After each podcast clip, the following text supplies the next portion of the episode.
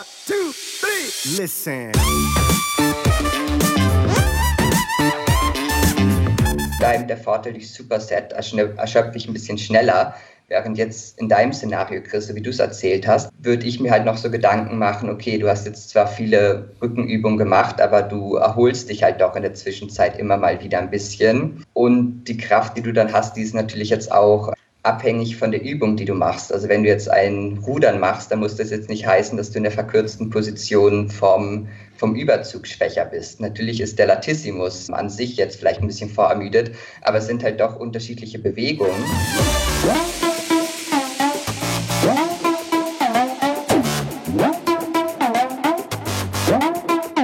Moin Moin aus Hamburg und willkommen zu The Art of Personal Training. Mein Name ist Arne Orte, der Host dieser Sendung und man glaubt es kaum. Es gibt mal wieder eine Themenepisode und mit Gästen. Es ist der Wahnsinn. Komplett irre, würde einer der Gäste quasi sagen, um hier schon die perfekte Überleitung zu bringen. Christian Küss ist wieder zugegen. Der war ja schon mal auf dem Podcast zu Gast. Viele werden ihn kennen, denke ich mal, in der Szene. Und der Podcasthörer werden wissen, was der gute Mann macht. Er ist natürlich Coach, Physiotherapeut mittlerweile und natürlich Bodybuilder. Deswegen machen wir diesen Podcast hier. Und den Felix haben wir auch zu Gast, der ebenfalls Coach ist und natürlich auch Bodybuilder. Weshalb wir heute über Bodybuilding-Themen sprechen. Und im Speziellen wird es wahrscheinlich heute um den Begriff Range of Motion im größten Teil gehen, deutschen Bewegungsamplitude genannt und werden dabei aber auch noch ein bisschen das Thema, ich glaube, Widerstandsprofile dazu ein bisschen, ja, diskutieren, weil das, glaube ich, ganz sinnig ist, um dieses Thema sinnig zu besprechen. Aber zuallererst mal möchte ich die Gäste warm willkommen heißen. Schön, dass ihr beide da wart. Äh, da wart, ist schon vorbei, das war's. Podcast zu Ende. Schön, dass ihr da seid. Grüße nach Wien. Ja, wie geht's euch? Ja, dann starte ich gleich mal. Ähm, Gut erzogen, immer Vorrang geben. erstmal vielen, vielen Dank für die Einladung. Freut mich wirklich da zu sein. Mir geht's eigentlich tipptopp. Jetzt Lockdown-Training ist natürlich so eher semi, semi-spaßig.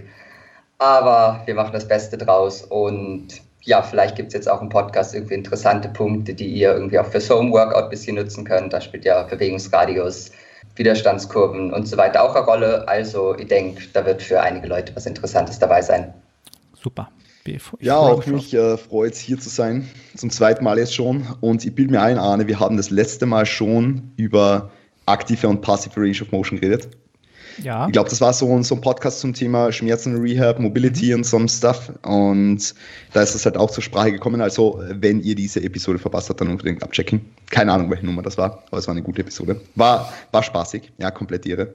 Und ansonsten, wie gesagt, also freut mich, auch mit Felix da zu sein. Ich kenne Felix schon ewig und er ist auch ein, ein wie soll man sagen, Bodybuilding-Geek, Bodybuilding-Nerd kann man, kann man das so sagen, ohne es irgendwie ja, kann man, zu kann man so äh, bezeichnen?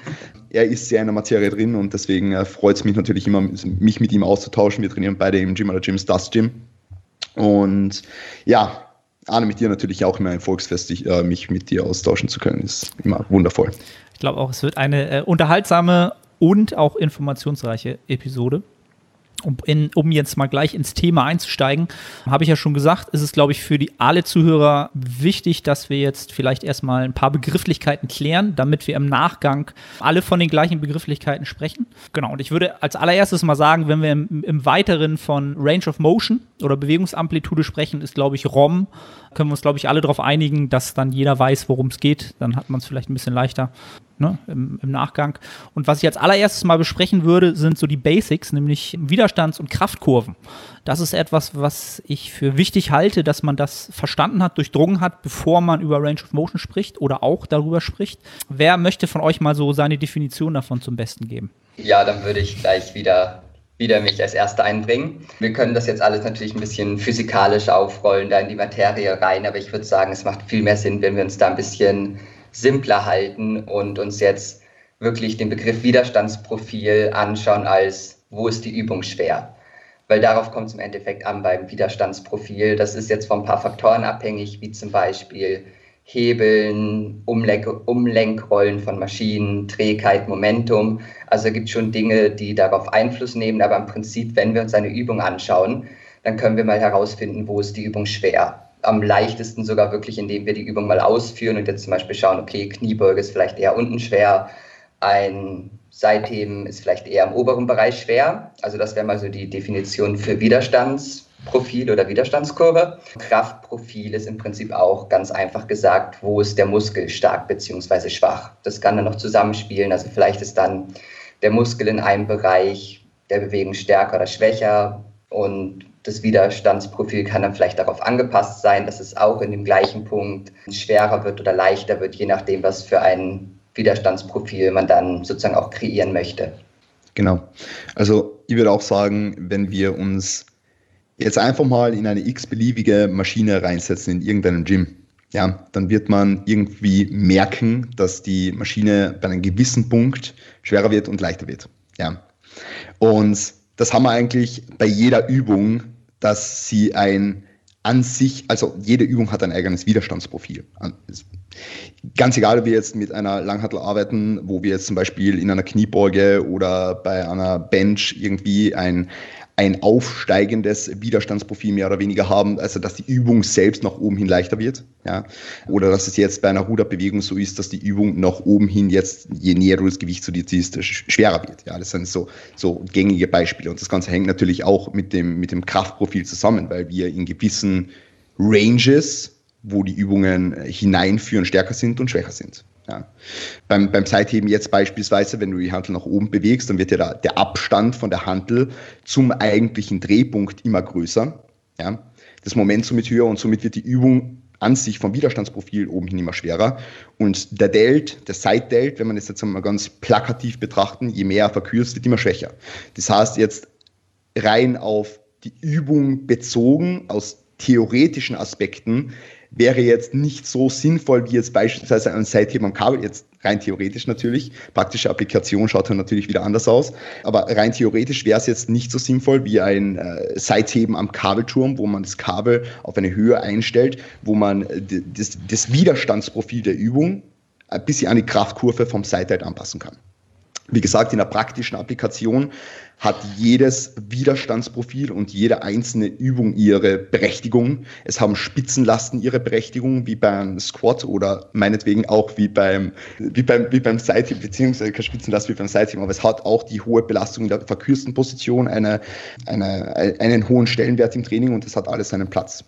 Genau, da würde ich vielleicht auch eben gerade schon einhaken, dass ich jetzt nicht sagen würde, das Widerstandsprofil ist besser oder mit Kabel ist besser als das, sondern jeder Widerstandsprofil hat dann vielleicht seine Applikation. So wie du jetzt gesagt hast, von der Widerstandskurve ist schon Seitheben oben schwer und von der Kraftkurve ist ein Seitheben auch oben schwer. Das heißt, ein Kurzhand Seitheben ist oben im Prinzip doppelt schwer. Das heißt, wenn ich jetzt die verkürzte Position trainieren möchte, wäre das zum Beispiel eine super Übung dafür.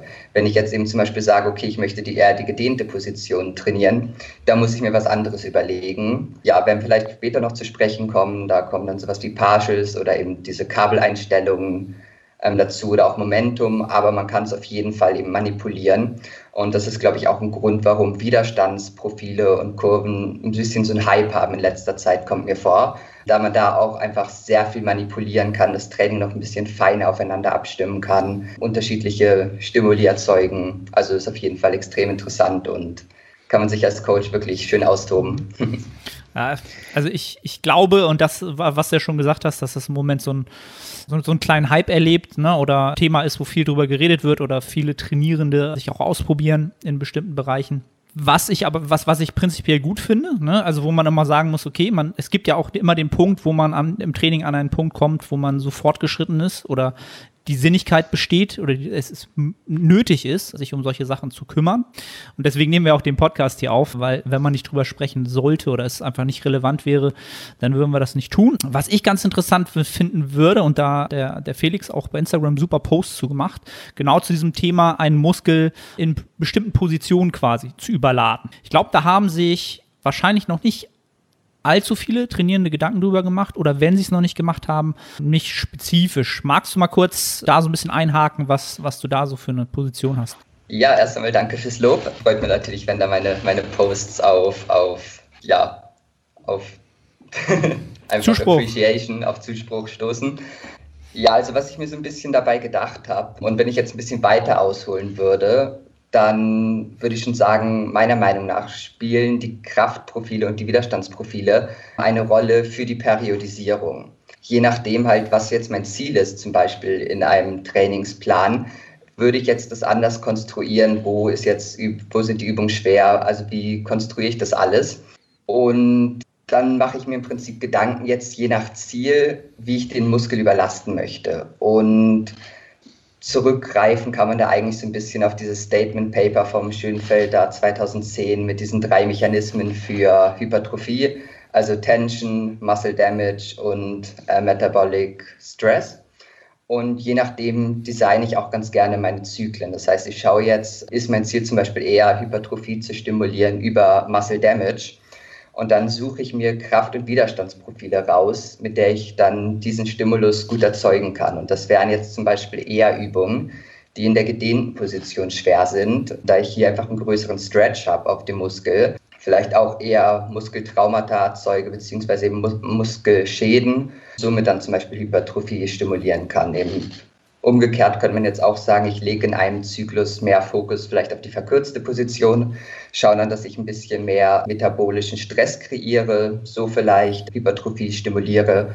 Und so wechsle ich das dann eigentlich immer ein bisschen durch. Und darüber bin ich dann eigentlich auf die Idee gekommen, dass ich einfach ein bisschen ausführlicher jetzt noch über Kraft-Last-Kurven was schreiben könnte und über diese Applikation, dass sich auch die Leute Gedanken machen, okay, vielleicht sollte ich jetzt den Muskel auch mal in dieser Range trainieren oder in diesem Bereich überladen, was ich sonst nie mache. Sehr gute Beispiele hierfür wären jetzt zum Beispiel irgendwelche Rückenübungen, weil wirklich die meisten Rückenübungen, wenn wir uns die anschauen, sind in der verkürzten Position schwer. Also das ist jetzt egal, ob ich ein Kurzhantelruder nehme, ob ich ein Latzug nehme, ob ich eine Rudermaschine nehme. Also da sind auch die meisten in der verkürzten Position schwer. Und dadurch trigger ich jetzt eigentlich immer den gleichen Mechanismus und potenziell bietet es mir aber Vorteile, wenn ich jetzt eben auch mal einen anderen Teil der, der Kraftkurve mehr belaste, um vielleicht auch einen anderen Hypertrophie-Mechanismus zu stimulieren. Und deswegen wollte ich die Leute, die das lesen, so ein bisschen anregen, dass sie sich mal Gedanken machen, okay, trainiere ich Muskeln in unterschiedlichen Ranges der Bewegung, mehr oder weniger, ähm, und dann das Training vielleicht auch dahingehend etwas anzupassen. Mhm. Wenn du jetzt sagst, um da nochmal auf deine Vorgehensweise zurückzugehen, du priorisierst das in, in gewisser Weise, gibt es da eine bestimmte Abfolge? Gibt es da eine bestimmte logische Abfolge, die du da für dich hast, dass sozusagen das eine das andere vielleicht noch potenziert oder sowas? Oder wechselst du einfach nur quasi den, den Fokus? Ja, ist ein guter Punkt. Also ich mache das Ganze dann eben in einer Blockperiodisierung. Also ich habe dann immer diverse Blöcke mit diversen Zielen. Und ich würde schon sagen, dass es einer gewissen Logik folgt, welchen Block ich jetzt als nächstes mache. Das Ziel ist im Prinzip immer zu schauen, von welchem Training würde ich jetzt am meisten profitieren. Also ist das jetzt eben vielleicht eher ein Training der gedehnten Position, weil ich das lange nicht mehr gemacht habe. Oder ist es eben eher ein Training in der verkürzten Position oder eine Kombination, was auch immer. Also zu schauen, wovon profitiere ich am meisten und zu schauen, was habe ich jetzt länger gemacht und wovon brauche ich einen Deload. Wenn ich jetzt zum Beispiel im ganzen Zyklus eher die gedehnte Position vielleicht etwas priorisiert habe, das heißt ja nicht, dass ich nur ausschließlich da trainiere, aber ich priorisiere sie. Und dann wird es zum Beispiel Sinn machen, vielleicht im nächsten Zyklus mich mehr mit der verkürzten Position zu beschäftigen, weil ich dann da vielleicht ganz gute Adaption erzielen kann und gleichzeitig auch noch meine Muskeln jetzt in dem Bereich, in dem sie vorher stark überlastet wurden, sozusagen einen ganzen Zyklus, eine Art Deload bekommen und dann mhm. wieder ja, resensibilisiert sind, um dann im nächsten Zyklus vielleicht da wieder größere Adaptionen zu produzieren. Chris, hast du was da einzu, einzuhaken? Zu, zu ja, ich finde ich find, ich finde den Ansatz von Felix ja mega interessant. Ich unterhalte mich sehr, sehr oft mit ihm drüber. Ich plane mein Training tatsächlich aber das simpler und auch das Training von allen meinen Trainees. So wie der Felix schon angesprochen hat, wir haben ja diverse, diverse Stimul Stimuli für Hypertrophie, also jetzt im Hinblick auf Mechanical Tension, äh, Muscle Damage und so weiter und so fort, Metabolic Stress. Und ich bin ein Fan davon und wir wissen, dass wir verschiedene Stimuli brauchen in unserem Training, um einfach Hypertrophie zu induzieren. Ja. Und ich bin ein Fan davon, dass man in einem Trainingsszenario möglichst viele dieser, dieser, dieser verschiedenen Stimuli hernimmt, um diesen, diesen Hypertrophy, äh, Hypertrophy Grip Response zu, zu erzielen, zu kreieren. Ja, das heißt, dass ich jetzt in meinem Training nicht periodisiere, in welcher Phase ich jetzt beispielsweise verkürzte Positionen irgendwie priorisiere oder ver verlängerte Positionen, Muscle Damage oder Metabolic Stress oder whatever, ja, sondern dass ich versuche in nicht unbedingt einer Einheit, aber mehr oder weniger in einem Mikrozyklus in weiterer Folge natürlich in einem Mesozyklus, alle diese Stimuli mehr oder weniger zu vereinen, so wie es in den meisten Trainingsprogrammen ist. Ja. Unter Anführungszeichen jetzt. Ist, ist, ist einfach in, in natürlicher Art und Weise so, dass darauf jetzt die, die meisten Trainingsprogramme ausgelegt sind. Ja. Und ja, aber wie gesagt, also ich finde es tatsächlich äh, sehr, sehr interessant, aber mir wäre es jetzt auch für meine eigene Trainingsplanung zu komplex. Ja, also mein Training so zu periodisieren, weil es für mich jetzt auch in der Phase, wo ich mich gerade befinde, nicht viel Sinn macht. Also für, für mich jetzt in meiner Situation. Ja, und ich lieber auf die Variante zurückgreife, dass ich eben möglichst viele dieser, dieser Inputs in meinem Training einbaue. Mhm. Genau. Also es findet quasi alles statt, alle, alle, alle drei. Und mal weniger, mal mehr, aber es ist halt alles immer präsent, ne? Also so würde ich das, würde ich das halt verstehen, ne? Und ich denke mal, aber das hat der Felix ja auch gesagt, dass es bei ihm ja auch alles präsent ist, bloß der Fokus dann halt stärker mal äh, auf dem einen oder anderen Bereich ist. Ja. Aber ich fand es halt auch super interessant, weil es halt eine Sache ja. ist, die, über die man sich schon bewusst ist, auch als Coach sicherlich bewusst sein sollte. Und dann äh, kam mir halt auch in den Kopf, inwieweit ließe sich das halt wirklich auch zum Beispiel den Coaching-Alltag übernehmen, wirklich im Programming übernehmen. Was, vielleicht kannst du da noch mal so ein paar äh, Insights geben, äh, Felix, wie so die, die Messbarkeit des Ganzen so ist. Also wie man mit diesem Parameter und diesen Parametern so messbar arbeitet. Ja, erstmal noch, also es klingt schon kompliziert, was ich jetzt erzähle, aber das ist meiner Meinung nach eher so, wenn man sich wirklich zu Beginn mit dem Thema beschäftigt. Wenn man in dieser Periodisierung so ein bisschen drin ist, ist es sogar eigentlich leichter, weil ich habe dann nicht mehr diese Überlegung, okay, was will ich jetzt machen? Und du musst dir dann überlegen, okay, welche Ruderübung nehme ich jetzt für die verkürzte Position zum Beispiel oder welche Rückenübung, welche nehme ich dann für die verkürzte, baue ich vielleicht da Partials ein, wie spiele ich da mit dem Tempo rum, was für eine Frequenz ergibt sich. Und in dieser Blockperiodisierung ist das für mich jetzt eigentlich sehr, sehr einfach geregelt, weil wenn wir uns jetzt zum Beispiel anschauen, was geht einher mit einer Überlastung, zum Beispiel in der gedehnten Position. Und damit geht einher, dass ich zum Beispiel mehr Zeit zur Regeneration brauche, weil durch die mehr Traumata ich eben auch ja, mehr Regenerationszeit benötige, dadurch, dass ich mehr Masse Damage kreiert habe. Das heißt, ich kann zum Beispiel in diesem Zyklus die Frequenz etwas senken und trainiere dann vielleicht fast mal so ab und zu in Richtung Bro Split oder eine Muskelgruppe mal nur alle fünf, sechs Tage, weil die dann wirklich sehr viel Zeit zum Regenerieren braucht dann kann ich im Prinzip alle Parameter auf diesem Block anpassen. Das heißt, dann kann ich zum Beispiel auch sagen, okay, in diesem Zyklus lohnen sich eher diese Intensitätstechniken zu benutzen, also zum Beispiel Partials. In, ich kann das Tempo dann ab, anpassen und dann zum Beispiel sagen, okay, wenn ich jetzt meine Übungsgeschwindigkeit anschaue, dann verbringe ich vielleicht eher Pausen in der gedehnten Position. Also da mache ich zum Beispiel vielleicht keinen Bankdrücken, sondern da mache ich ein Tempobank drücken mit drei Sekunden Exzentrik und eine Sekunde Pause in der Exzentrik und erhöhe damit nochmal den Stimulus, den ich eigentlich kreieren möchte. Das heißt, alle meine Parameter laufen dann eigentlich auf ein bestimmtes Ziel hin, weswegen mir das sogar das in der Planung leichter macht. Und was auch noch für mich ein großer Vorteil ist, ist, dass ich dann mehr Vergleichbarkeit habe. Weil nehmen wir dann an, ich mache so einen Zyklus mit diesem Fokus und drei Monate später mache ich nochmal einen ähnlichen Zyklus und dann kann ich wirklich das Volumen ein bisschen vergleichen. Da ist ein ähnliches Tempo war bei meinen Übungen, da ich ja einen ähnlichen Bereich überlastet habe, während wenn ich jetzt einen Zyklus vergleiche, wo ich probiere, alles auf einmal zu machen, mit dem nächsten Zyklus, wo ich probiere, alle, alle Stimuli auf einmal zu erreichen, und dann habe ich da irgendeine kleine Änderung drin. Zum Beispiel, ich habe die Übung gegen die Übung ausgetauscht, aber die hat vielleicht ein anderes Widerstandsprofil oder ich habe da irgendwie andere, ein anderes Tempo. Dann kann ich es eigentlich nicht mehr wirklich vergleichen, weil, wie du zum Beispiel schon sagst, also ein Seitheben mit einer Kurzhantel ist jetzt was ganz anderes als ein Seitheben am Kabel, wo ich dann probiere, eher die gedehnte Position zu überladen. Das Volumen, das kann man einfach nicht gleichsetzen. Und das, finde ich, spricht eben auch für diese Art der Blockperiodisierung. Also es hilft mir beim Frequenzsteuern, es hilft mir bei der Übungsauswahl, es hilft mir ein Tempo festzulegen, es hilft mir Intensitätstechniken festzulegen. Ich habe ein klares Ziel, sehe dadurch auch die Adaption eigentlich, die ich erreichen möchte, schneller und kann mich eben auch noch von den anderen Stimuli regenerieren und dann da vielleicht die die Sensitivität wieder erhöhen, wenn ich das nächste Mal trainiere. Also ist jetzt natürlich ein anderer Zugang und ich finde jetzt auch den Zugang von alles auf einmal trainieren nicht schlecht, aber für mich in der Praxis macht es so mehr Sinn, ja, da eben diese ganzen Faktoren, die ich jetzt angesprochen habe, für mich dann ein bisschen logischer und einfacher zu handeln sind. Valide Punkte. Also es ist ja eben, ist wieder eine Sache der Perspektive, ne? Also wie man da halt ähm, auch rangeht und wie es für einen, ich, auch einfach logischer und dann für sich auch einfacher umsetzbar ist und, und dann auch für den Klienten dann kommunikativ umsetzbar ist halt, ne? Ein Buy-in zu finden für die ganze Geschichte.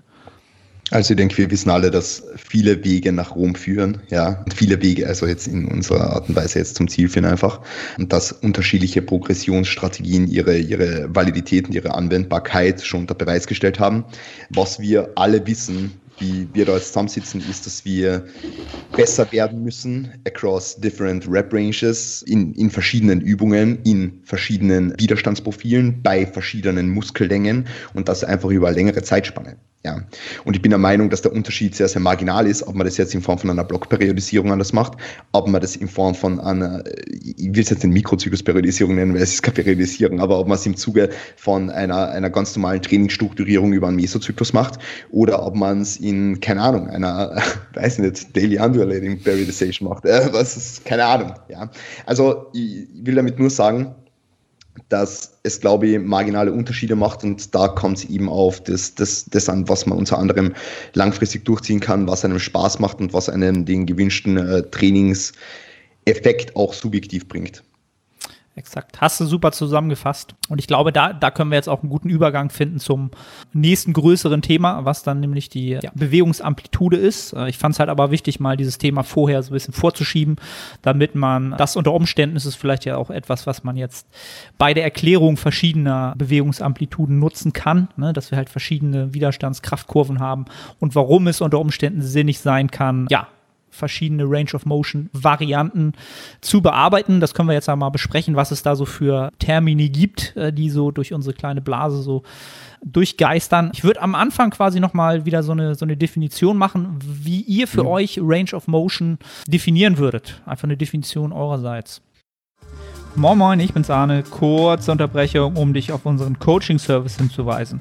Wenn du schon des Längeren damit kämpfst, deinen Hypertrophie-Fortschritt konstant positiv auszurichten und du eine sehr persönliche und motivorientierte Zusammenarbeit mit einem Coach schätzen würdest, dann check den Link in der Beschreibung und melde dich.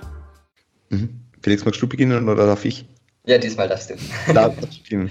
Also Range of Motion als Term an sich ist jetzt übungsspezifisch zu betrachten, die Range of Motion, die man in einer bestimmten Übung darlegen kann, aber ist jetzt für mich als Physiotherapeut natürlich auch als, als einfach der Bewegungsumfang zu betrachten, den man über gewisse Gelenke aktiv überwinden kann. Und da habe ich jetzt gleich das Wort aktiv gesagt, weil für mich die aktive Range of Motion eine wesentlich größere Rolle spielt als einfach nur die passive Range of Motion, was wiederum irgendwo der Term Flexibilität ist meinetwegen, also das, was man passiv erreichen kann. Ich finde Mobilität oder eben die aktive Range of Motion spielt eine viel größere Rolle, weil das einfach die Range of Motion ist oder das Bewegungsausmaß, das der Körper aktiv neuronal ansteuern kann. Und das wird wichtig, wenn wir in unserem Alltag irgendwelche Tätigkeiten erledigen, wo wir, wo wir einen, einen, einen, einen Gegenstand von A nach B bewegen wollen ja, und Kraft aufwenden müssen. Aber das wird umso wichtiger, wenn wir äh, mit schweren Gewichten arbeiten. Ja. Und deswegen ist für mich eigentlich der, der, der Term aktive Range of Motion, das, was ich auch unter anderem als volle Range of Motion im Kraftsport bezeichnen würde, weil ich der Meinung bin, dass man bei einer bestimmten Übung unter Last hauptsächlich außer in bestimmten Sonderfällen innerhalb der aktiven Range of Motion arbeiten sollte. Es gibt natürlich auch Applikationen für das Nutzen von passiver Range of Motion, ja, wie zum Beispiel im Extreme Stretching von Dogcrab, um zusätzlichen Muscle Damage zu erzeugen oder ähm, jegliche andere Maßnahmen, die man eventuell setzt, um einfach die passive Range of Motion zu verbessern. Aber im Grunde genommen sind das meine Definitionen und wie ich sie im, im Alltag und im Bodybuilding-Kontext nutze. Ja, ich sehe es eigentlich sehr, sehr ähnlich. Es muss einfach die Frage, nachdem Range of Motion gesagt wurde, kommen. Range of Motion wovon? Vom Gelenk, von der Übung, vom Muskel. Und da besteht einfach in der Fitnessindustrie jetzt so kein klarer Konsens. Da wird dann, der eine spricht dann, okay, gesamte Bewegungsradius, was jetzt vielleicht schwierig ist, weil wenn ich mir jetzt eine Kniebeuge anschaue, das ist ja auch nur eine Definition, wo ich jetzt sage, was ist der volle Bewegungsradius? Ist der volle Bewegungsradius as to grass? Ist der volle Bewegungsradius so, dass es als wettkampfkonforme Kniebeuge im Powerlifting zählen würde? Was ist da der Bewegungsradius und wie definiere ich den? Oder ja, wenn ich mir jetzt das für Hypertrophie anschaue, so wie du gesagt hast, interessiert mich eigentlich nur die Active Range, weil mir ist es egal, wie sich das Gelenk bewegt. Ich will den Muskel maximal trainieren oder mir ist auch egal, wie ist die Bewegungsradius der Übung, weil was bringt mir das, wenn ich da irgendwie einen Bewegungsradius habe, wenn mir aber dann der Zielmuskel gar nicht primär arbeitet. Also eins meiner Lieblingsbeispiele dafür ist zum Beispiel ein Hip Thrust, weil Hebelarmanalysen gezeigt haben, dass beim Hip Thrust in der untersten Position der Po einfach nicht wirklich viel arbeitet, also der Gluteus, sondern eher andere Muskeln, vielleicht mehr der untere Rücken, der Beinbeuger, was auch immer. Die haben diesen Punkt einfach einen besseren Hebel und verrichten da die Arbeit. Wenn ich jetzt also meinen Gluteus maximal trainieren möchte mit einem Hip Thrust, wird es zum Beispiel mehr Sinn machen, entweder halt es Partials zu nennen, also im oberen Bereich zu bleiben, wo der Gluteus maximal kontrahiert, oder einfach zu sagen, das ist die Active Range of Motion, des Gluteus in dieser Bewegung und dann die zu trainieren. Aber ich könnte jetzt eben sagen, okay, es gibt die Range of Motion der Hüftbeugung und es gibt die Range of Motion des Hip Thrust und es gibt die Range of Motion des Gluteus und den will ich am Bodybuilding trainieren. Also interessiert mich eigentlich nur der. Mhm. Es wäre vielleicht noch ein anderes gutes Beispiel, um da jetzt nochmal anzuknüpfen, weil mir die Leute beispielsweise immer schreiben, wenn ich ein Video von einer Beinpresse post, warum ich nicht weiter runtergehe. Und da muss man halt sich halt immer fragen. Einerseits habe ich natürlich aufgrund von meiner biomechanischen Gegebenheit äh, sehr, sehr lange Beine. Also das ist ein Mitgrund, aber das, das ist jetzt ein anderes Thema. Aber man muss sich halt immer fragen, was will man mit einer bestimmten Übung machen? Ja? Und wenn ich jetzt eine, eine, eine Beinpresse hernehme, wo ich beispielsweise einen sehr, sehr engen und tiefen Stand auf der Plattform wähle, Befehl, um einfach die maximale Knie-Range of Motion zu erzielen und maximal viel, viel Kniebeugung und in weiterer Folge dann natürlich auch Kniestreckung, also Extension zu erzeugen, dann hat es nichts damit zu tun, wie viel Range of Motion ich im Hinblick auf den, den Schlitten von der Beinpresse verwende, sondern einfach nur, wie weit beugen und strecken meine Knie. Und das muss man sich halt auch immer bei einer Übung fragen, gleich wie beim Hip Thrust. Und das wollte ich jetzt noch einmal als gängiges Beispiel nennen, weil einfach so viele Leute zu irgendwelchen Leuten im Studio hingehen und sagen, warum nutzt du nicht mehr ROM? Das sind ja alles nur nur Half-Raps oder irgendwas. Nein, vielleicht will er einfach nur sein, sein, sein Quad anständig trainieren und nicht Mörder-Deep gehen, sodass ja, das, das Becken sogar zurückkippt oder irgend sowas. Es, es ist immer sehr, sehr spezifisch und natürlich immer unter dem Aspekt, welchen Muskels zu betrachten, ja.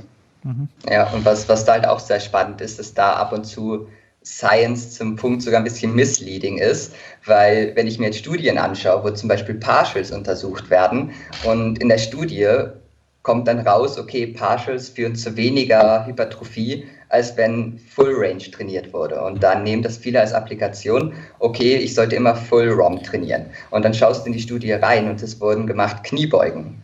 Und wenn ich jetzt Partials mache bei Kniebeugen, dann lasse ich im Prinzip den effektivsten Teil der Bewegung, nämlich diesen untersten Punkt weg. Und daraus jetzt zu schließen, dass Partials oder halt eine kleinere Range of Motion oder eine Active Range of Motion von irgendwas weniger sinnvoll ist, ist halt ja einfach keine schlaue Schlussfolgerung. Also ich muss mir halt immer individuell die Übung anschauen, individuell anschauen, wie arbeitet der Muskel da und daraus kann ich mir dann irgendwie zusammenbauen, welche Übung ich jetzt für mein Training brauche. Aber ja, da kommt es halt im Endeffekt doch auf die Active Range an und nicht auf die Full Rap, meiner Meinung nach.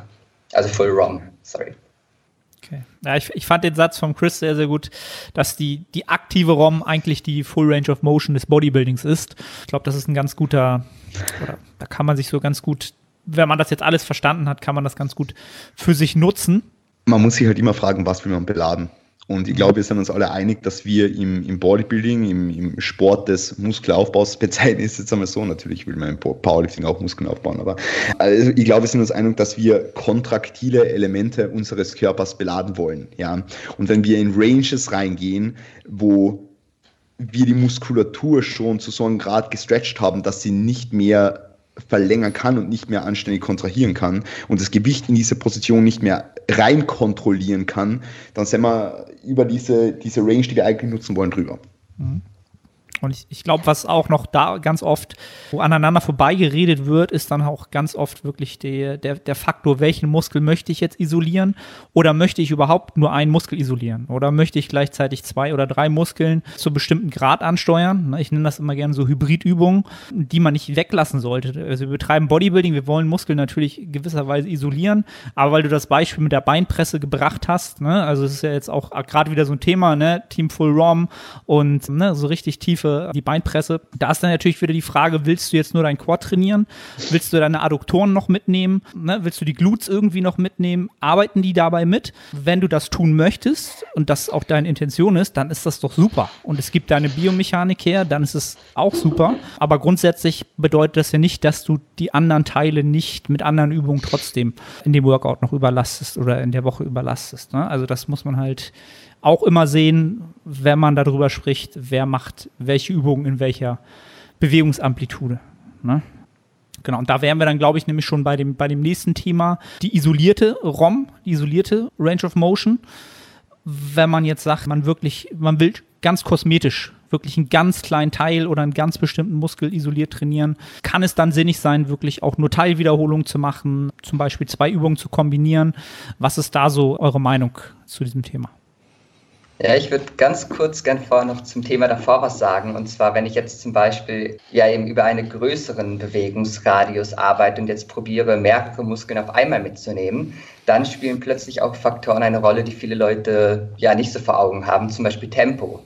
Weil wenn ich jetzt aus einer Position arbeite, wo zum Beispiel ein Muskel einen sehr guten Hebelarm hat, und später in der Bewegung wird dann eben ein anderer Muskel übernehmen und die Hauptarbeit leisten. Also wieder Beispiel mit dem Hip Thrust zum Beispiel. Im untersten Punkt sagen wir jetzt einfach mal, macht Beinbeuger, unterer Rücken und so weiter die Hauptarbeit.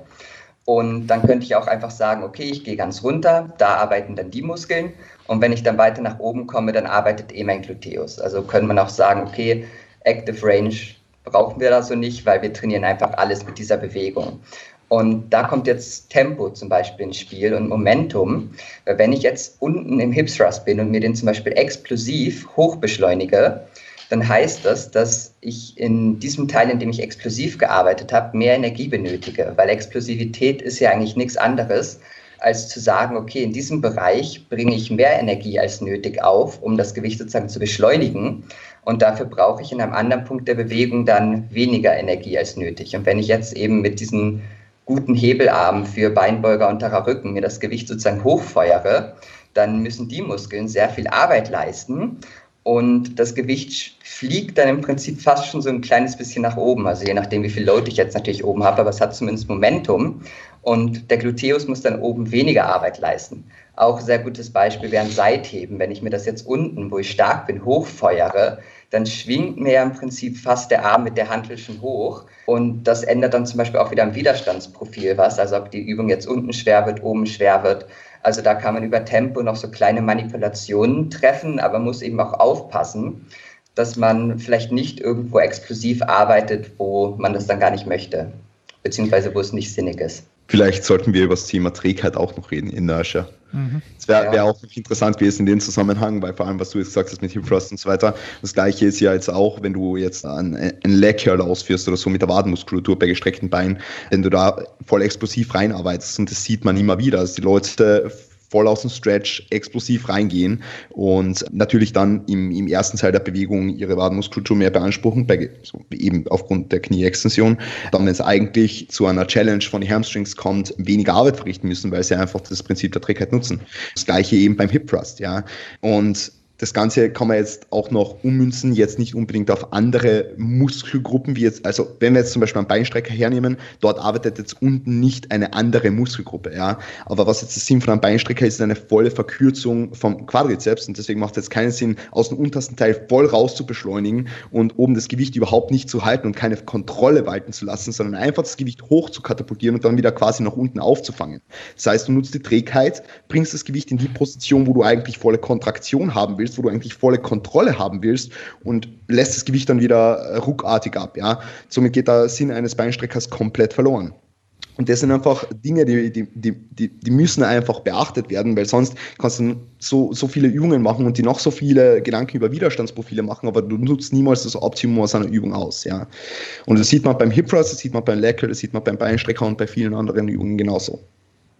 Genau, und vielleicht um noch ganz kurz die Leute abzuholen. Also das Beispiel, was du jetzt gebracht hast, also der Gastrocnemius, der eine Wadenmuskel, arbeitet eben auch als, als Knieflexor, also als Beinbeuger und haben eben auch Hebelarmanalysen gezeigt, dass der bei gestreckten Beinen sogar den besten Hebelarm hat. Das heißt, wenn ich mir beim Beinstrecker mit gestreckten Beinen mir das Gewicht sozusagen hochschieße und da explosiv arbeite, dann habe ich das fast ein bisschen zu einer Wadenübung umfunktioniert. Und dieses Problem kann man jetzt eben auf zwei Arten lösen.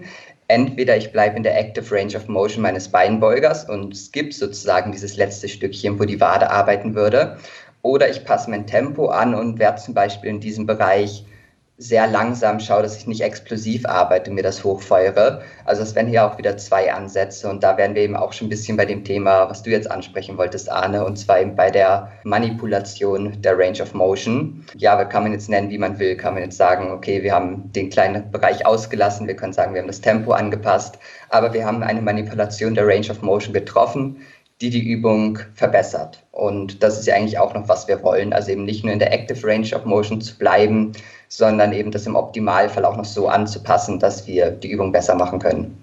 Genau. Ich habe gerade was getrunken. Bester Moment.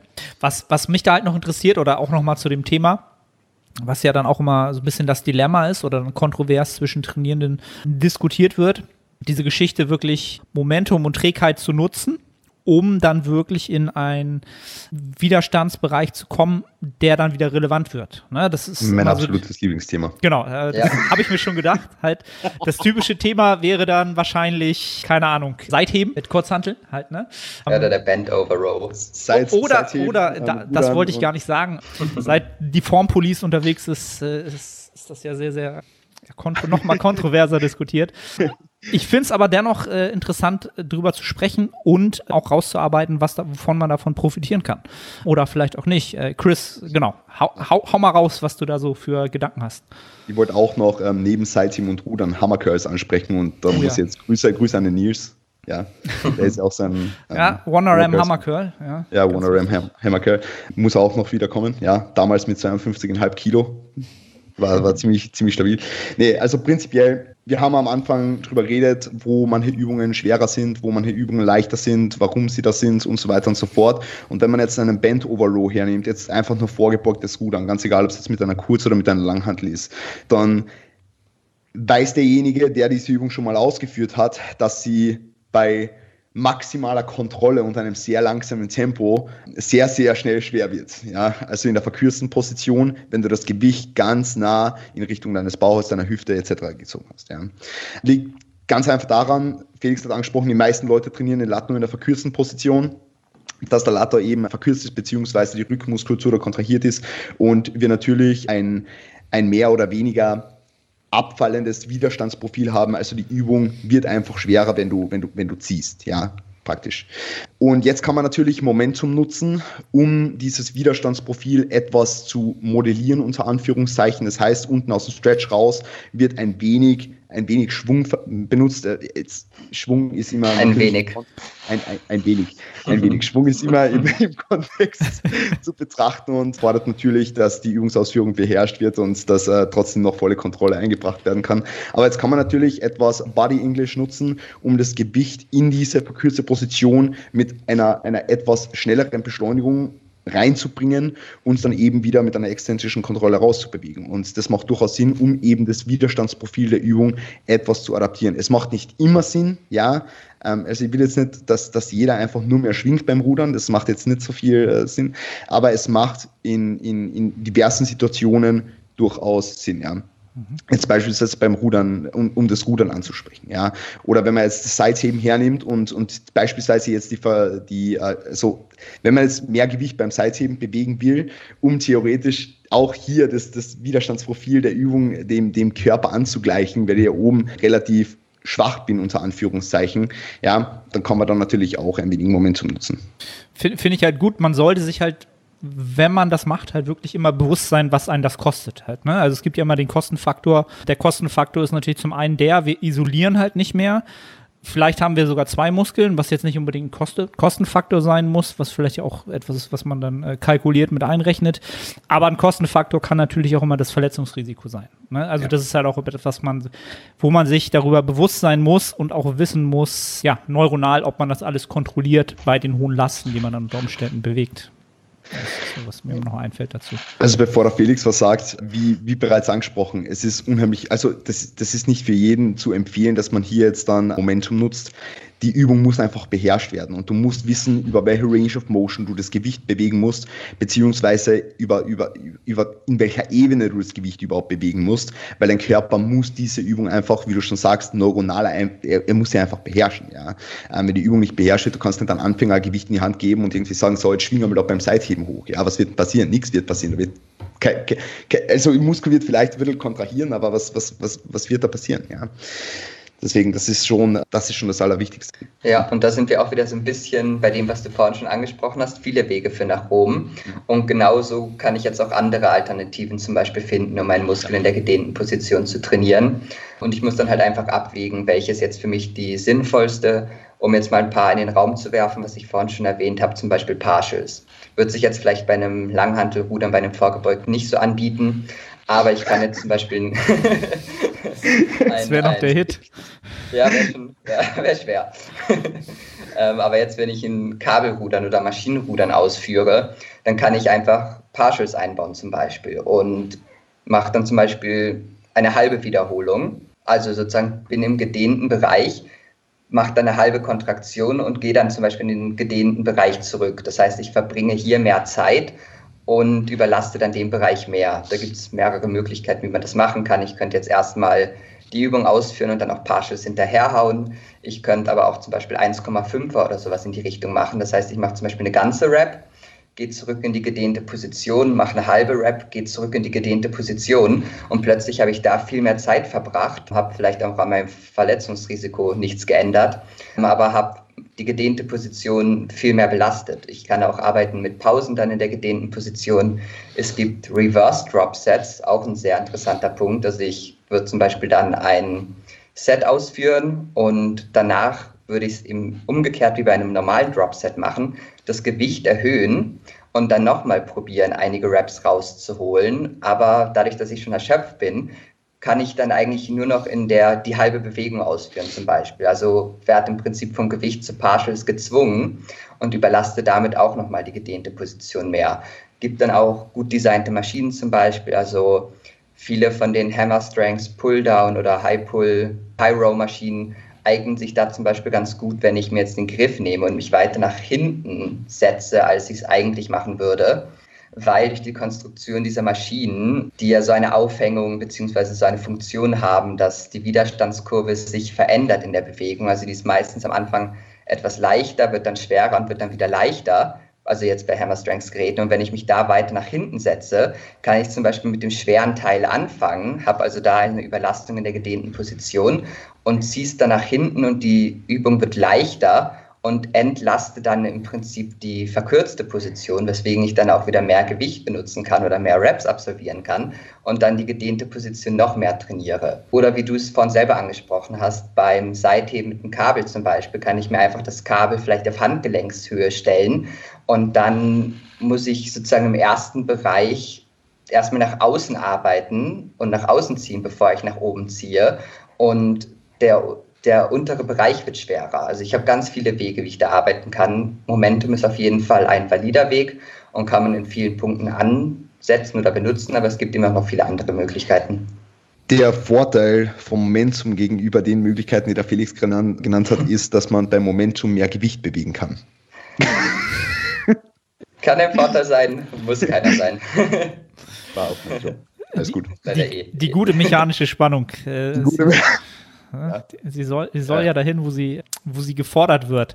Ja, also gr grundsätzlich, deswegen mach, machen wir auch diese Episode, finde ich es halt wichtig, dass man immer den Kontext gibt, warum jemand eine bestimmte Variante nutzt fürs Training. Weil wenn wir alle immer nur das Gleiche machen würden, das ist halt immer so mein Thema. Ich bin halt dadurch, äh, genau wie Chris, dass wir halt so durch unsere Biomechanik nicht gerade gesegnet sind für den Bodybuilding-Sport, haben wir wahrscheinlich auch immer diese Perspektive, dass wir viele Übungen schon machen mussten oder auch viele Varianten schon ausprobiert haben, die vielleicht für 60 Prozent der, der Trainierenden super sind, äh, für uns einfach nicht funktionieren. Ne? Und dann gemerkt haben, ah, okay, man muss halt doch wirklich immer individuell schauen, was, was macht da Sinn und wo kann dann halt auch, ja, sowas wie die Themen, die wir eben besprochen haben, dann vielleicht den Durchbruch bringen und da mal wieder seine Physik mal auf das, aufs nächste Level zu bringen. Was der Chris ja durchweg getan hat, das letzte Jahr über, möchte ich mal. Äh, was, an, der, an was der Felix jetzt angesprochen hat, also, also, was der Felix jetzt angesprochen hat, du machst die, die Hammer Strength Low Row doch auch stehend, oder? Ist mir jetzt nur gerade eingefallen. Na, na, na, der, der Arne macht sie stehend, so. oder? Die, ja, ja, ja. Die, ja, genau. das ist ja genau das, das Prinzip, mehr oder ja. weniger. Genau. Einfach weil, genau, aufgrund dessen, dass ich dann wirklich in die Position den, den, den Überladung bekomme, wo ich sie brauche ja, was, was als seltenst äh, bei meinen langen Armen, ja, zum Beispiel habe ich auch das Problem, äh, möglich ist. Ähm, ja, was ich natürlich an Seilzügen etc. machen kann, aber an Maschinen selten. Und da funktioniert es halt so. Dafür muss ich natürlich wieder den Kostenfaktor, dass mir die Stabilität halt flöten geht. Ne? Ich kann mhm. halt mein, meine Hüfte da irgendwie so ins Polster quetschen, aber da muss ich da halt wieder was hergeben. Es, es gibt halt immer etwas, wo man einen Kostenfaktor hat. Ne? Also jetzt, um ja, nur auf die Übung einzugehen. Mal die Partials und die Reverse Drops probieren. Ist auf jeden Fall ein Versuch wert da. Also, weil da halt behältst du ja im Prinzip die, die Stabilität verbringst dann trotzdem mehr Zeit in der gedehnten Position. Also es gibt schon so für, für die meisten Probleme irgendwie eine Lösung. Und was du ja eben auch angesprochen hast, das ist ja auch der Punkt, wo dann eigentlich ein bisschen Coach ins Spiel kommt.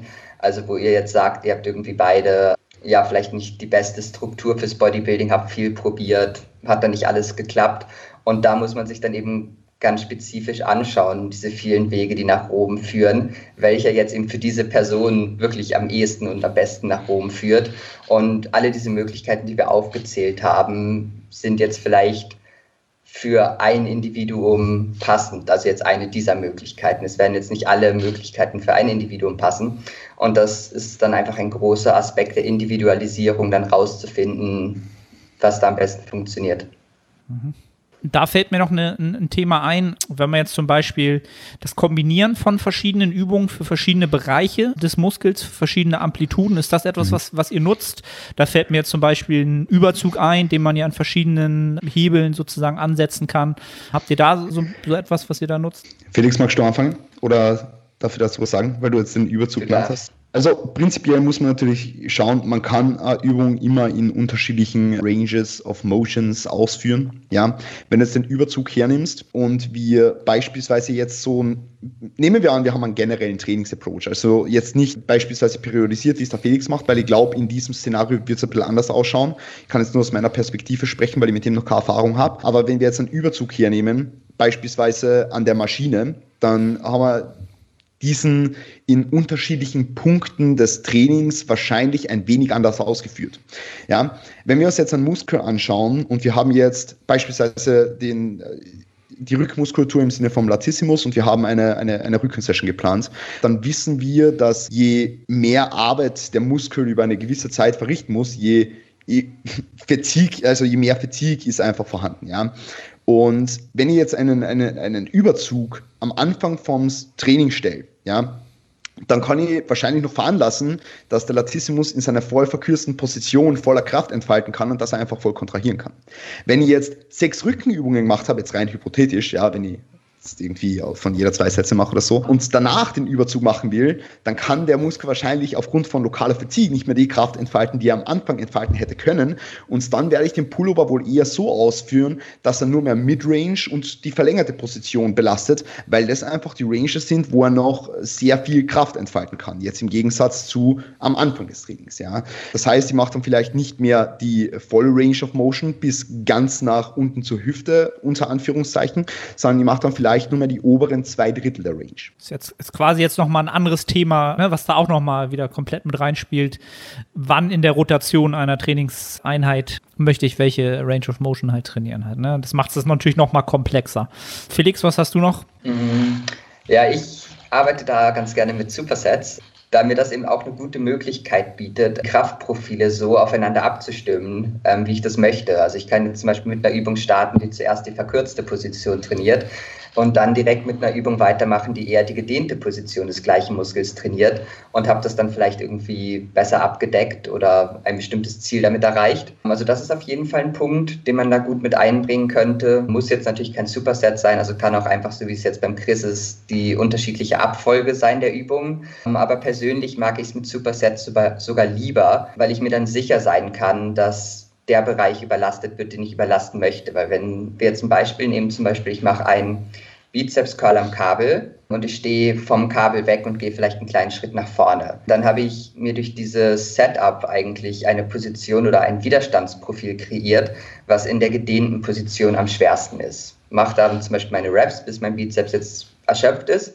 Dann drehe ich mich um und mache einen Curl jetzt, wo ich mit dem Gesicht zum Kabelturm stehe und curl dann im Prinzip weiter also eine Übung, die jetzt in der verkürzten Position am schwersten ist und kann dann da nochmal das Maximum aus der verkürzten Position rausholen zum Beispiel. Ich könnte es jetzt auch umdrehen, das wird jetzt bei mir wieder mit dem Sinn des Blocks ähm, einhergehen, also was da das Ziel ist, in welcher Reihenfolge ich das da mache. Aber das ist auch auf jeden Fall eine gute Möglichkeit, um ein bisschen Widerstandsprofil aufeinander abzustimmen, ein bisschen ergänzen, was man bei der Einübung nicht hatte.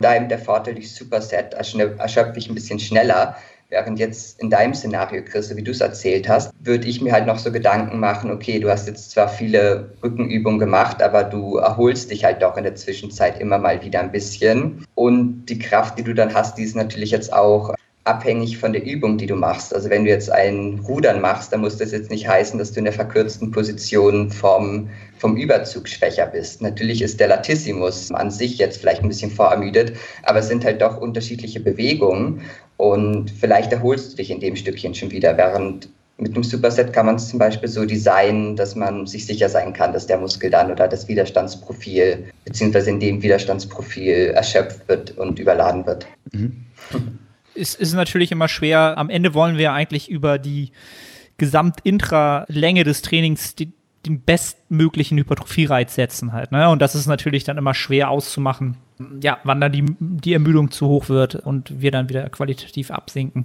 Ähm, mhm. Ja, ich finde halt, das ist wieder so eine Sache, wo Programming halt, ja, das ist halt eine Kunst aus meiner Sicht und das ist auch etwas, was, also mir macht es halt immer enorm Spaß.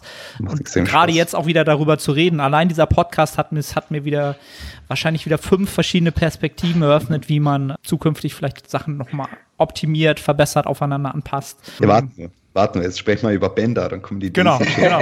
Super, vorbei. Chris, dass du das nochmal einbringst, um, um zum Schluss halt nochmal vielleicht Equipment mit reinzubringen, um jetzt die komplette Matrix der Trainingsplanung hier zu haben, das komplett strange wird und äh, tausend Faktoren hat. Genau, Chris, du arbeitest ja, glaube ich, aktuell sehr viel mit, mit Widerstandsbändern, um Widerstandskurven, glaube ich, zu äh, manipulieren. Gib doch mal so einen kleinen Insight da. Also ich muss dazu erst ganz ehrlich sagen, ich habe einen Coach und ich mache das, was er sagt. Ja, also kein einziger meiner Klienten arbeitet mit Bändern außerhalb von einer Hack Squad. Ja, wo das im Dust Gym relativ gut applicable ist. nur, nur, nur einmal so vorweg. Ja, weil natürlich ist man muss bei so, solchen Dingen immer gegenüberstellen, was ist der Benefit, den du daraus hast und wie viel Zeitaufwand und, und, und, und Aufwand im Training kostet dich das Ganze. Für mich persönlich ist es mir jetzt egal, deswegen mache ich es einfach. Ja, ähm, ich finde, es fühlt sich auch relativ gut an. Was wir im Grunde alle machen, ja, mit alle meine ich jetzt den Andi und mich, wie wir jetzt zusammen trainieren, ist, dass wir jetzt beispielsweise das Widerstandsprofil beim Bankdrücken ist ja so, wie ich vorher schon angesprochen habe, das heißt mehr oder weniger aufsteigend. Das heißt, ähm, die Übung wird schwerer, je weiter unten du bist. Jetzt unter Anführungszeichen. Ja. Das heißt, wir nehmen jetzt Bankdrücken her, machen es im Rack und befestigen oben ein Band, befestigen ein Band an der Stange, sodass wir quasi ein Reverse-Banded Bankdrücken machen und das Widerstandsprofil der Übung somit an das Kraftprofil vom Körper angleichen, weil die Übung somit nach unten hin etwas leichter wird. Ja. Das ist jetzt keine Ego-Geschichte, dass wir einfach mehr Gewicht bewegen können, sondern es ist einfach so, dass wir im Punkt, wo wir am schwächsten sind, auch eine etwas geringere Last haben. Und das findet man im, im Gym jetzt speziell ähm, sehr oft bei der Hack Squat. Ja, also das sind praktisch schon von vornherein Bänder oben. Also ich sehe da selten jemanden, der die ohne Bänder macht. Aber das ist einfach so, jeder kennt es in einer, in einer, in einer Kniebeuge auch, du bist natürlich stärker, je, also je, je höher das Maß an Hüftstreckung wird. Ja? Das heißt, je, je, je höher du aufstehst, unser Anführungszeichen, desto stärker bist du in der Bewegung. So, jetzt sind wir natürlich hergegangen in unseren ersten Zyklus, haben eine Safety Bar Beuge ausgeführt, im Rack oben zwei Bänder befestigt und haben die Bewegung in dem Punkt leichter gemacht, wo wir am schwächsten sind. Hat sich phänomenal angefühlt, angefühlt ähm, Setup-Zeit 25 Minuten, perfekt. Mhm. Und wie gesagt, also deswegen muss man das Ganze abwehren. Aber, aber, aber das sind unsere Rational dahinter und ähm, ich kann es jedem einmal empfehlen, auszuprobieren, ja, wer die Möglichkeit hat. Am einfachsten und am sinnvollsten erachte ich es tatsächlich bei eher geführten Bewegungen und äh, bei beispielsweise auch dem Einsatz der Smith Machine. Da fühlt sich beispielsweise sehr, sehr, sehr, sehr gut an. Oder eben bei Maschinen wie jetzt einer Hex oder einer Beinpresse, wo du ja auch stärker wirst, je höher du den Schlitten nach oben bewegst. Und da macht es durchaus Sinn, hier Bänder anzubringen. Ähm, bei einer Beinpresse kann man das aber auch, du kannst bei jeder Übung auch Bottom-Banded machen. Das heißt, dass du die Bänder von unten nach oben spannst. Ja, wenn ich mich hier nochmal einmischen darf, ich glaube, hier sieht man einen extrem guten Unterschied zu, zu meinem Programming, beziehungsweise da unterscheiden sich so ein bisschen unsere Approaches. Bei mir jetzt wieder blockabhängig, was das Ziel ist. Wenn ich jetzt einen Block mache mit Damage Focus, dann würde ich zum Beispiel auf jeden Fall jetzt in meinem Szenario Bänder weglassen, da ich ja unten am meisten Spannung haben möchte. Aber so wie du es jetzt mit den Bändern versuchst, dieses Widerstandsprofil zu verbessern, so würde ich es zum Beispiel mit einem Superset machen. Also ich würde dann zum Beispiel vielleicht ein Kurzhantel-Bankdrücken machen, dann zum Kabelturm gehen und dann Fly ausführen. Beim Bankdrücken habe ich dann die gedehnte Position stark trainiert und beim Fly, wenn ich den jetzt gut absette mit den Kabeln, dann kann ich hier zum Beispiel gut die gedehnte Position, äh, die verkürzte Verkürzt. Position trainieren. Genau. Und das ergänzt sich dann gut, wenn ich einen kleinen, kleinen Kleinigkeit einbauen darf, meiner Meinung nach sogar ein bisschen besser als jetzt beim Reverse Banded Bankdrücken, weil du, wenn du jetzt weit oben bist beim Bankdrücken, die Brust vermutlich gar nicht mehr so viel Arbeit mhm. verrichtet, sondern vielleicht eher der Trizeps. Ja. Das heißt, mit den Bändern und mit dem vielen Gewicht, was du dann oben hast, dadurch das Bandwiderstand nachlässt, muss dann im Vergleich auch der Trizeps mehr arbeiten. Das heißt, du hast jetzt gar nicht so extrem die Kraftkurve für die Brust angepasst sondern so eine kleine Mischung. Während bei einem Fly kannst du es halt schon so absetzen, dass wirklich die verkürzte Position für die Brust am schwersten ist und der Trizeps jetzt gar nichts mitspielt. Mhm. Mhm. Verstehst, wie ich meine? Also es ist stacked. Ich verstehe das vollkommen. Ja. Definitiv. Du hast sowieso jetzt äh, beim, beim, beim äh, Benchen mit der Langhantel und, und so wie wir es machen jetzt auf Pins, wo ihr auch dann den, den unteren Teil der Range of Motion weglässt, hast du sowieso nicht die allerbeste Brustaktivierung, weil du ja niemals in die voll verkürzte Position so reinkommst auch, ja. Im Gegensatz jetzt, was du gesagt hast mit Dumbbells und ähm, den, den Cables, ja. Aber es sind ja auch nur alles Übungsvariationen, die wir, also wir benutzen ja nicht isoliert eine Übung, um unsere Brust zu stimulieren. Wir benutzen eine Fülle an verschiedenen Übungen, um ähm, einen Stimulus zu setzen und versuchen halt bei bestimmten Übungen unterschiedliche Variationen in unterschiedlichen Ranges der Bewegung und der Muskulatur einzusetzen, um Stimuli zu setzen, ja. Ich glaube, es ist halt wieder so eine Perspektivsache, ne? was man nun, aus welcher Perspektive man nun dieser drei Faktoren, die wir schon angesprochen haben, primär so sein, sein, sein Hauptobjektiv hat, wo man raufguckt und aus den anderen Perspektiven so ausschaut. Im Großen und Ganzen ist Hypertrophie-Training, das ist ja das, was es auch so, so schön macht. Wir, wir können halt so viele Varianten nutzen halt, ne? Das ist ja immer so das Beispiel zum, zum Powerlifting, wo wir halt so limitiert sind. Es gibt halt nur die Bewegung und die muss von A nach B verrichtet werden. Wir haben ja so viel Musik in diesem Sport, ne? Und wir haben halt so so viel Varianten, die wir nutzen können. Und das macht sie halt auch so spaßig und auch jetzt ähm, darüber zu reden, sage ich mal so halt. Ne? Ja, ich glaube, da haben wir schon großes, große Aufklärungsarbeit geleistet, ganz gut. Ne? Dass Full Range of Motion zum, zum einen jetzt nicht heißen muss, man muss da irgendwie, ja, weiß ich nicht, wie kann man das denn sagen, vom, vom Teufel besessen sein halt, ne? So Exodus, wie heißt der Exorzisten-Modus halt, ne, wo man sich ja, komplett ja. drehen kann, ne? Das muss es halt nicht sein. Ja, Jungs, vielen, vielen Dank dafür, dass ihr euren Input äh, hier gegeben habt. Gebt nochmal den Leuten weiter, wenn sie mehr von diesem Input haben wollen, wo sie euch äh, entsprechend finden würden. Im, Im, Internet, in Person, dieser Zeit schwer, aber. Also, mich findet man derzeit leider nicht im Gym, also im Gym oder Gyms. Felix leider auch nicht, kann ich euch gleich sagen. Mhm. Außer ihr hört diesen Podcast irgendwie zwei Monate später. Ansonsten auf Instagram christian.kurs, auf YouTube Christian Kurs, auf Apple Podcasts unter The Insane Cast. Was gibt's noch? Auf Website christiankurs.at, na, .com. .com. So, genau. Aber ansonsten, ansonsten versuchen, versuchen wir beide natürlich auf unterschiedlichsten Arten und Weisen super Content zu bringen. Felix macht auch super Videos auf, auf Instagram und so weiter. Alles sehr, sehr Danke. lehrreich. Und, äh, ja, ist immer super anzuschauen. Und den Arne findet man natürlich auf die Art of Personal Training Podcast. Gut, da haben die Leute jetzt schon gefunden, aber trotzdem danke. ja, Felix, wo findet man dich? Ja, also du hast es eh schon ein bisschen angesprochen. Ich habe leider nicht so viele Channels, wo es Output von mir gibt. Also ich habe im Prinzip einfach nur Instagram und für Leute, die ein bisschen tiefer in die Thematik wollen und die mein Approach interessiert, das Coaching. Instagram findet man mich auf fexf understrich, also F-E-X-E-F underslash. Ja, einfach gerne anschreiben, wenn es Fragen gibt, Content anschauen. Es kommt nicht so oft was, aber wenn, dann probiere ich eben, dass es, dass es inhaltlich ganz gut ist. Das ist es definitiv. An alle Zuhörer, alles, was gerade genannt wurde, in den Show Notes oder in, den, in der Videobeschreibung. Das erste Mal. Das Anne, ist, das ist so ein Thema. Das ist Kriegst nicht Thema, hin, ne? Das ist immer das Gleiche. Also, nein, nein ich meine es tatsächlich unser Podcast-Thema. Also ich finde, das ist ein Thema, worüber man wirklich sehr, sehr lange sprechen kann. Mhm. Also ja. wirklich sehr, sehr lange über jeden einzelnen Aspekt. Also wir hätten uns da jetzt noch mehr über Range of Motion spezifisch aussuchen können, über, über alles, ja. Deswegen macht es wirklich irrsinnig Spaß. Heute schon ein bisschen spät. Bin sonst euphorischer irgendwie. aber, aber gut. Aber sowas vielleicht etwas bisschen sachlicher, was ja auch ab und zu ja, ganz nice ist, so eine gute Diskussion.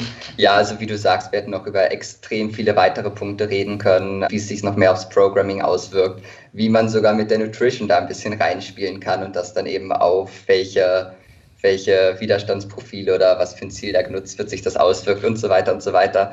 Auch jetzt Bänder für Home Training wäre natürlich ein interessantes Thema gewesen. Ja, stimmt. Ja, aber ich glaube, wenn man so ein bisschen die Mechanik versteht von Bändern, dann kann man sich eben auch ein bisschen überlegen, okay, wie kann ich jetzt da das Band benutzen, um die Widerstandsprofile anzupassen? Und dann könnt ihr jetzt vielleicht auch fürs Home Training ein bisschen was aus dieser ganzen Debatte rausnehmen, auch wenn ihr jetzt nicht die ganze Möglichkeit habt mit der Übungsauswahl und den Maschinen und Dropsets und so weiter aber es geht halt im Endeffekt auch so ein bisschen um die Physik und um das Verständnis. Und wenn das da ist, dann kann man schon echt viel machen. Ich glaube, da haben wir schon ganz gute ganz gut was äh, angerissen, sag ich mal so. Und wie man schon raushört, das ist jetzt ein Aufruf an die Zuhörer. Ähm, wenn ihr Fragen zu dem Thema habt, haut sie gerne raus, sowohl bei Instagram, bei YouTube oder wo ihr uns gerade erreicht. Und bei Bedarf kommen wir halt wieder zusammen und spe spezifizieren das für euch sehr, sehr gerne, denke ich. Äh, werdet ihr sicher gern. dabei. Cool. Würde mich extrem freuen. Total gern. So ein, so ein uh, Revamp QA. Yeah. Genau, so machen wir das. Männers, ich danke euch nochmal für eure Zeit, für euren Input. Bleibt gesund gesund, bleibt anabol natürlich. Und an die Zuhörer, wir sehen uns. Daran wird es scheitern. Nein, glaube ich auch nicht.